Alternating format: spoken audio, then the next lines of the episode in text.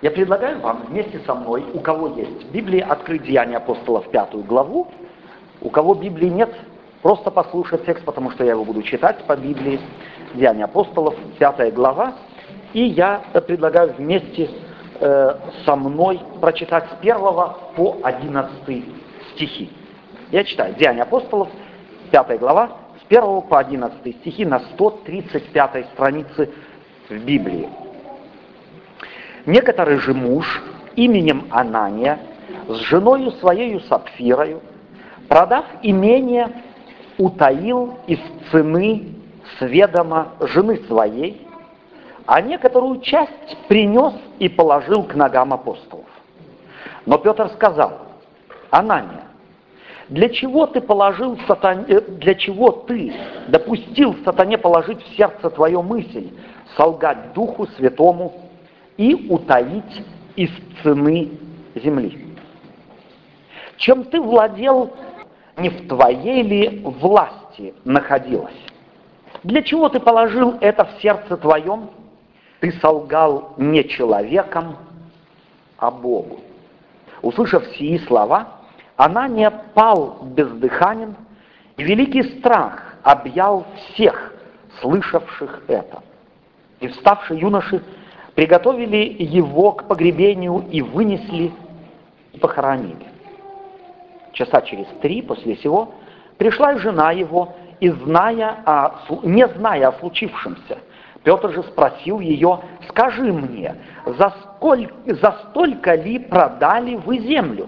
Она сказала, да, за столько. Но Петр сказал ей, что это согласились вы искусить Духа Господня. Вот входят в двери погребавшие мужа твоего, и тебя вынесут. Вдруг она упала у ног его и испустила дух. Юноши, вошедшие, нашли ее мертвую, и вынесши, похоронили подле мужа ее. Великий страх объял всю церковь и всех слышавших. Первый вопрос, который я хотел бы задать в начале нашего размышления. Э, слово Божие, Библия, каким еще другим словом называется? Как? Вода жизни. Еще каким? Слово жизни. Еще. Свет, Святое Писание. Еще. Хлебом духовным. Слово истины. Еще. Письмо Божие. Письмо Божие, послание Божие. Еще. Священное Писание. И еще. Книга книг. И еще. Евангелие. Библия называется еще и Евангелие. В принципе, все те качества, которые, или все те названия, которые вы перечислили, в слово Евангелие вбирает в себя – что значит слово Евангелие на русском языке? Ведь слово Евангелие, хотя мы к нему привыкли, это не русское слово. Как называется? Благая весть. А вот на простом русском языке, чтобы на базаре нас поняли, как это будет? Как? Радостная весть. Добрая весть. И теперь я вас спрашиваю, где радостная весть в этом отрывке? Который я только что прочел. Где Евангелие в истории мной только что прочитанной? Какое отношение к Евангелию имеет эта история? Разве не знаем ли мы, что Бог грехи прощает? Или Бог не прощает грехи? Разве не знаем ли мы, что Бог простил грехи не только всех тех, кто до Голгофы жил и умер, но и всех тех, кто когда-либо вообще родится, принимает и прощает. Как вписывается эта история в Евангелие? Они не признали свою вину, они не просили прощения. А им шанс дан был прощения просить?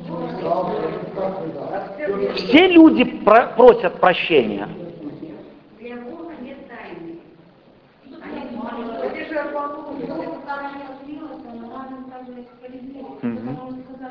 ага, значит, служил Богу правильно, число свои Мгм. я, кажется, тоже попал. А он, для нормально, да? Он, значит, свои деньги Тоже Мгм. попало в. Мгм. И нам показывает, что действительно от него ничего не скрыто, он все знает, и это урок для других. Мы- возможно, там другие там Мгм. Петр отрекся от Иисуса Христа. А что он живой? Здесь с Ананией встречается. Потому что он неумышленно это делал. Неумышленно. Иисус Христос его предупредил. Как он мог неумышленно сделать, когда Иисус Христос предупредил и сказал, Петр, еще петух один раз в одном Евангелии стоит, не пропоет, а другой говорит, трижды пропоет, и ты от меня отречешься. Как можно неумышленно предать? Хорошо, Давид большой грех сделал, маленький грех, живой остался. Иона маленький грех сделал. Он от Бога убегает, Бог говорит, нет, иди сюда. Он опять убегает, Бог говорит, опять иди сюда, родной. Вот так. Э, Эти люди отличались тем, что они хотели показаться добрыми перед всеми. Мгм. Они принесли сюда, пришли, отдали все. А на самом деле они зажили. Мгм. Взяли того же Давида, он, э, если не сделал этот грех, то он раскаялся. Мгм. А эти не. То есть один грех Бог карает смертью сразу. Как только зажилил, сразу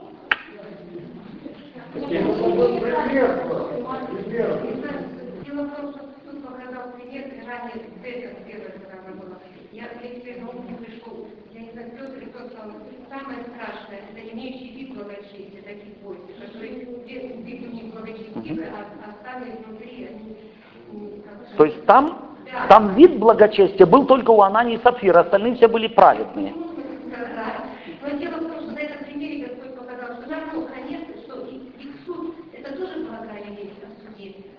том, что Господь дает шансы. Вот на этом примере здесь он показывает возможность, если каждый сам никто не пришел в церковь, если Господь Мгм. сразу раз всех разрешил, не умер, разрешил, и, и умер. Но в этом есть благая вещь, что Господь, прежде чем он предупреждает, вот, для нас, для таких остался. А Ну, это для Анания, это для нас. а Анания Сапфира. Дорогие друзья, давайте попробуем себе эту историю представить.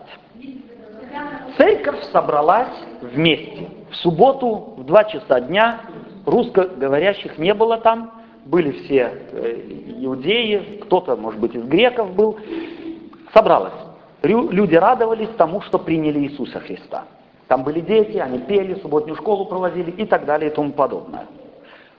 Такое богослужение, естественно, тоже организовывалось. И представьте себе, накануне, в пятницу, э, Анания звонит пастору Петру, не звонит, встретился где-то на базаре и говорит, слушай, ты знаешь, я продал свой участок. Я продал свой участок и э, хотел бы эти деньги отдать церкви. Ты как смотришь? Я могу себе представить, как Петр сказал, дивно.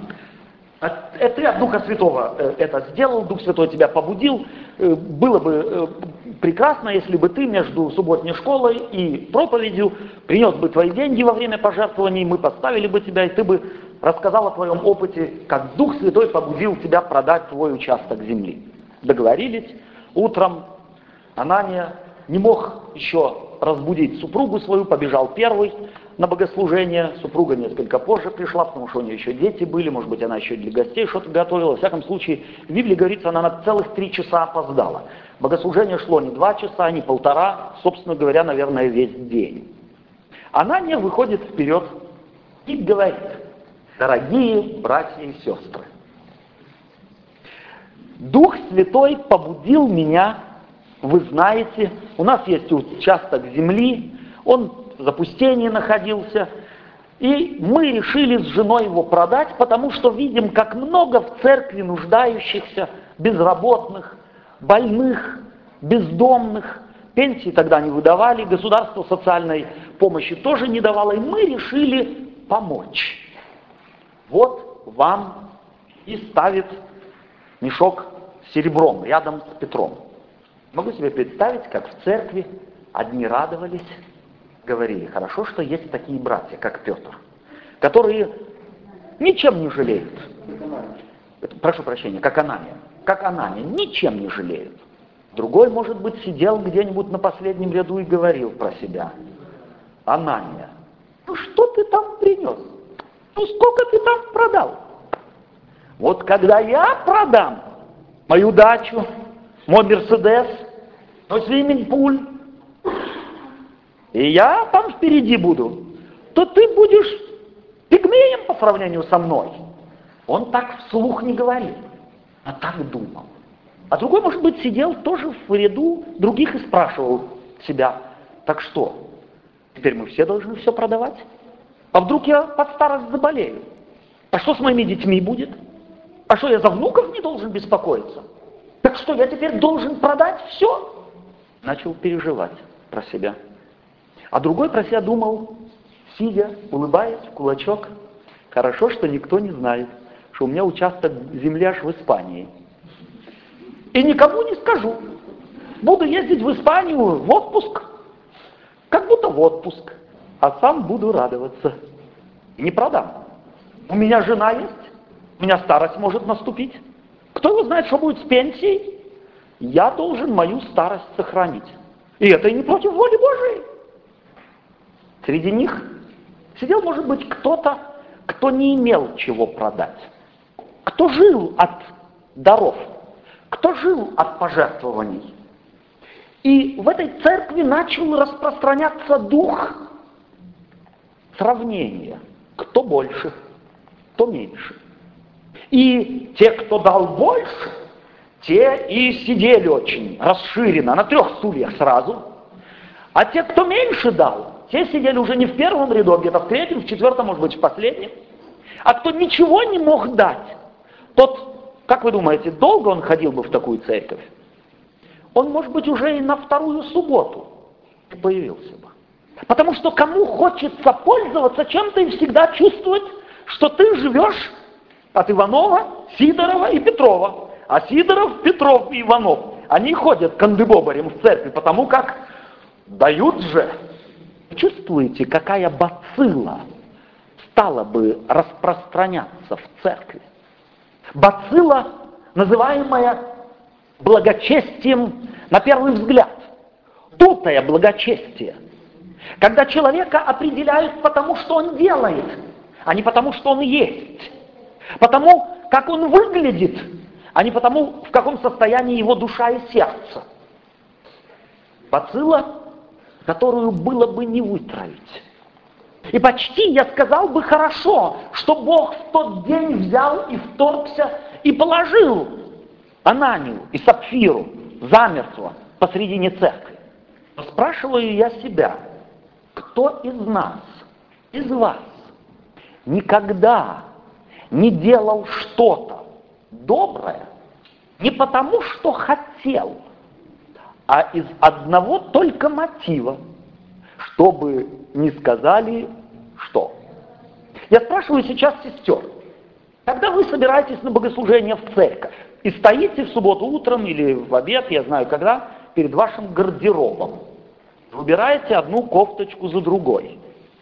Вот в такую погоду, когда жарко, не говорите ли вы, собственно бы, я одела бы вот это вот мини-юбочку прозрачненькую с коротенькими рукавом и так далее и тому подобное, но что скажет м-м-м? Почему ты одета сегодня так, как ты одета, а не так, как ты, собственно говоря, хотела бы одеться? Не потому, что это из сердца исходит, а потому, что ты хотела бы удовлетворить чьи-то представления о благочестии. Все же ходят так, и я так. Кто из нас уже не сидел в парикмахерской, не пересматривал журнальчики и не говорил бы, собственно говоря, я бы себе задвинул бы вот эту вот прическу. У меня такого соблазна не бывает. Но что скажут, если я появлюсь? Какие у них будут глаза? Кого я вижу уже челюсть отвиснет, скажет, ты? Не буду. Я бы, собственно говоря, напирсился бы все уши и ноздри, и губы, и рот, и на языке 15 штук. Что скажут в церкви? И татуировок надел бы, чтобы никто не видел там где-нибудь. Но вдруг на пляже увидят и скажут, ты крещение принял и делаю. Сколько дел мы уже сделали. Не потому, что наше сердце было расположено, не потому, что от души из сердца исходила какая-то вещь, а только потому, что ориентировались мы на волю, взгляды, мнения и точку зрения людей. Вы начинаете понимать Ананию? Я не верю в то, что Анания, продав свой кусок земли за энную сумму, жене сказал, дорогая, милая, мне кажется, что мы Петра должны надуть. Мы должны ему дать столько, а э, мы продали, собственно, за столько, а отдадим ему столько и скажем, что за это мы и продали. Не верю я в это.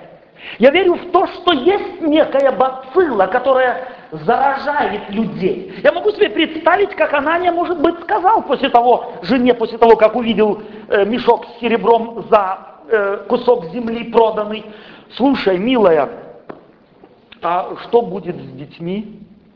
И она сказала, да, есть же заповедь, мы же как родители несем ответственность за наших детей. Да, сказала Ананя, я тоже так думаю. А может быть, жена еще добавила, слушай, у тебя тоже, вот если посмотреть на твоего отца и на твою мать, то ты тоже до 80 не проживешь. Где-то когда-то тебя какой-нибудь инсульт хватит. Что я тогда буду делать? Они не договаривались, но они четко друг друга поняли. Есть бацилла, которая заражает нас. Она, первыми, кто заразили себя в той церкви, был Анания и Сапфира. Там, где собираются люди, там, где они собираются по имени Божию, там, где есть определенные нормы и правила, там есть и то, что называется общественным давлением. Там я многое делаю не потому, что я хочу, а чтобы кто-то бы не сказал чего-то плохого обо мне и ни в коем случае не усомнился бы в моей верности. Я помню, я как-то сижу на возвышенном месте при собрании полутора тысяч человек, все адвентисты собрались, и пожертвования начинают собирать. А я, сидя на этом возвышенном месте, понял, что я кошелек мой оставил в автомобиле. И ко мне демонстративно подходят. Я его угоняю, я говорю, а?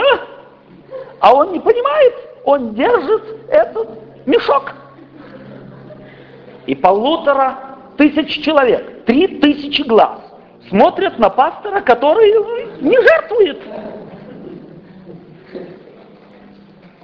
И когда я вышел за кафедру, то я не мог выдержать этого давления трех тысяч глаз. Я должен был объяснить им, дорогие друзья, я не потому не пожертвовал, что жадно мне, а потому, как я свой кошелек оставил в автомобиле. Я обязательно пожертвую после того, как богослужение закончится. Я схожу, возьму и отдам. Когда вы молитесь, как часто вы молитесь только потому, чтобы кто-то услышал, как красиво я молюсь? Я не знаю, я только спрашиваю вас. Я как-то несколько лет тому назад во время молитвенного чтения, существует в Адвентистской церкви такая хорошая, добрая традиция, одну неделю в году посвящать молитве. Все собираются вместе и каждый день в течение недели молятся от пятницы вечером до следующей через неделю субботы. И в одну из таких суббот, последнюю, у меня не было настроения молиться. Не было. Я не знаю, у вас такое бывает?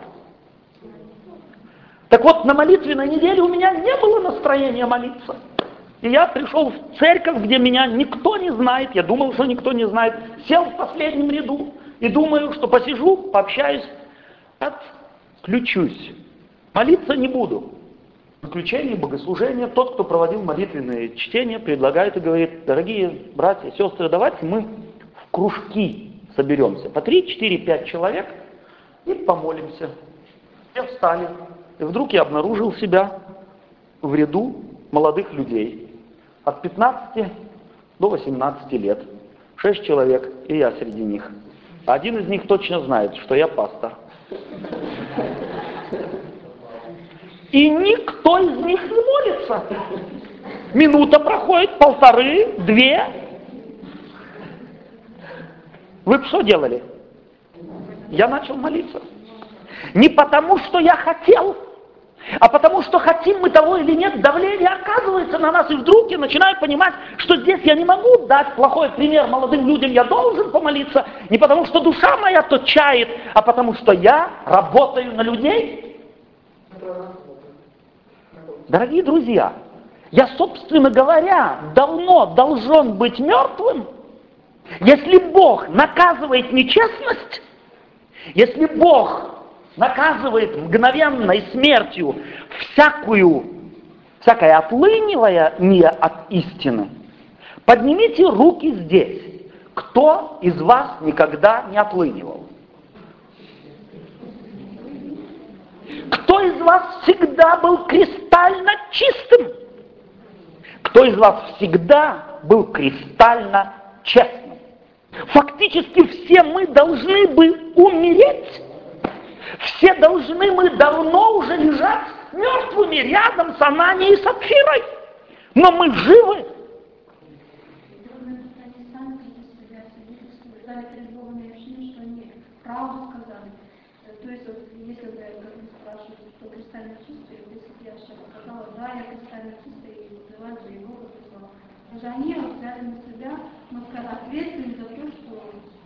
да, дорогие братья и сестры, хорошо, я никогда не говорил, что я кристально чистый, но как я себя веду?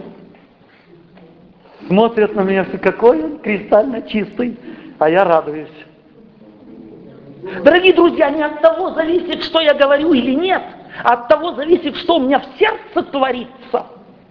Фактически, если бы Бог наказывал мгновенной смертью – любое отклонение от правды, то никто на земле уже не жил бы, и я в том числе. То, что ты и я жив, то, что мы с вами еще можем радоваться жизни, является следствием не нашей праведности, не нашей чистоты, не нашего добродушия, не нашей благосклонности, не наших заслуг, а благодати Божией. Я вспоминаю сейчас еще один случай. Я был студентом теологического э, факультета Богословского нашего университета, и как-то в один прекрасный день, в пятницу после обеда, до обеда мы учились, после обеда мне еще нужно было заехать, э, съездить в город 15 километров, расстоянием 15 километров от нашего университета, закупиться, потому как сам директор университета напросился в грядущую субботу ко мне в гости. Случилось все так, все шиворот на выворот, как всегда бывает, когда торопишься и спешишь, что автобуса не было, мне пришлось на попутках ехать, я опоздал вечером и до захода солнца кое-как завалился в свою комнату студенческую, которую я в течение недели ни раз не убирал, времени не было. Солнце село. Те правильные адвентисты в галстучках и сорочках уже субботу встречают. А я стою посредине своей комнаты, в которую завтра должен прийти директор. И не знаю, как мне порядок навести, потому что если я пылесос включу, то его будут слышать не только четыре этажа ниже, но и на весь корпус вправо и влево. Спрашивайте меня, как я выкрутился из этого положения. Вам приходилось уже быть в таком состоянии? Когда ты что-то не делаешь не потому, что ты, собственно, не делал бы, а не делаешь только потому, что есть свидетели. Собственно, каждый из нас давно бы должен быть мертвым. Но мы ведь величаемся. Каждый из нас где-то считает себя лучше, чем другой. Представьте себе всю эту историю по-другому. Представьте себе тот же Анания. Пришел бы в эту субботу с тем же мешком серебра, вышел бы вперед и сказал бы, дорогие сестры и братья, я вот продал с моей женой участок земли. Но мы пока вот с женой не можем отдать всю сумму. Мы можем отдать только одну десятую часть. 90% мы оставили у себя.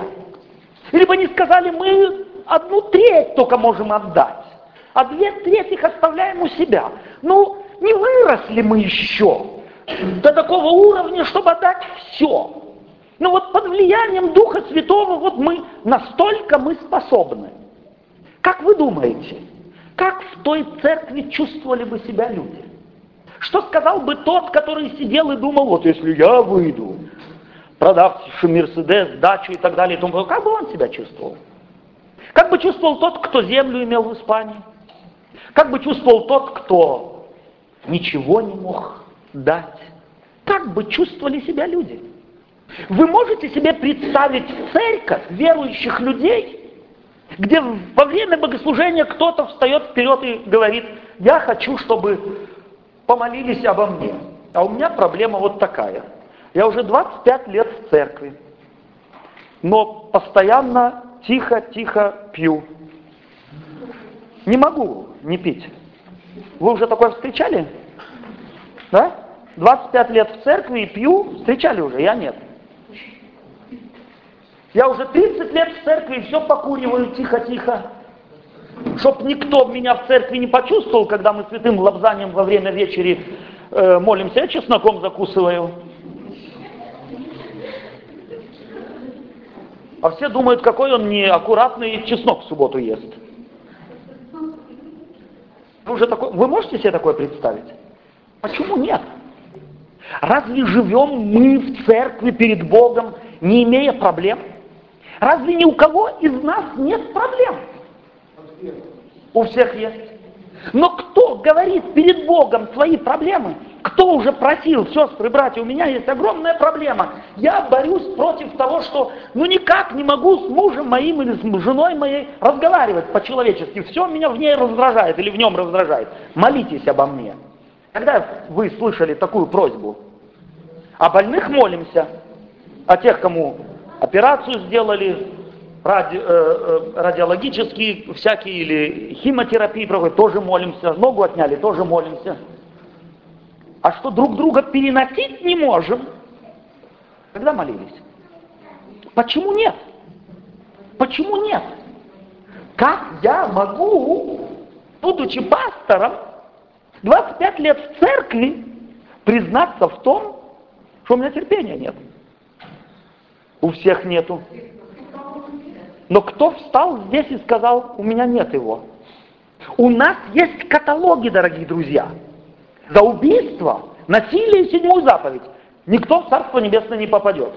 Но гнусавый дух, все думают, что в, Царстве Небесном можно будет, чтобы шея красная была, и уши напухали, чтобы если я моего мужа видел или жену, чтобы я их посылал на три веселые буквы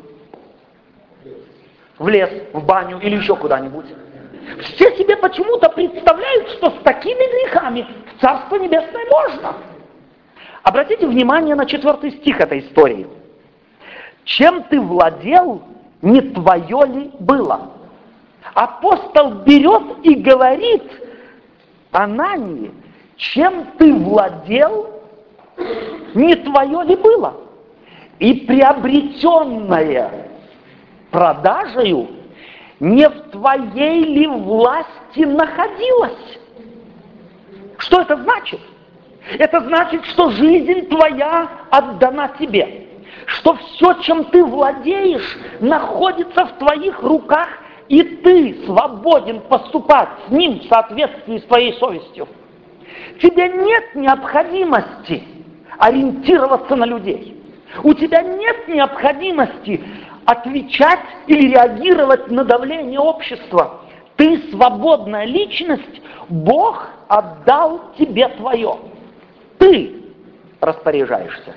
Почему дозволяешь ты другим вмешиваться в твою жизнь?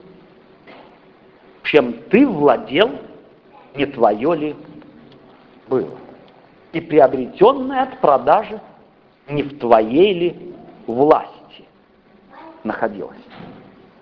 Это значит, дорогие друзья, что сомнения мне позволены? Что я не обязательно должен всегда сто процентов соглашаться с тем, что учат все. Я могу сомневаться. Мне позволено у Бога сомневаться. Мне не надо корчить рожу все верующего, во всем всегда верующего. Я могу быть свободен. я могу быть тем, кто я есть. Твоя жизнь в твоей власти находится. Бог дал тебе ее. Он в конце времен не спросит отчета за нее у соседа, или у жены, или у мужа, или у пастора. Отчитываться за твою жизнь будешь чем ты владел, чем ты владеешь, находится в твоей власти. И для меня это суть Евангелия.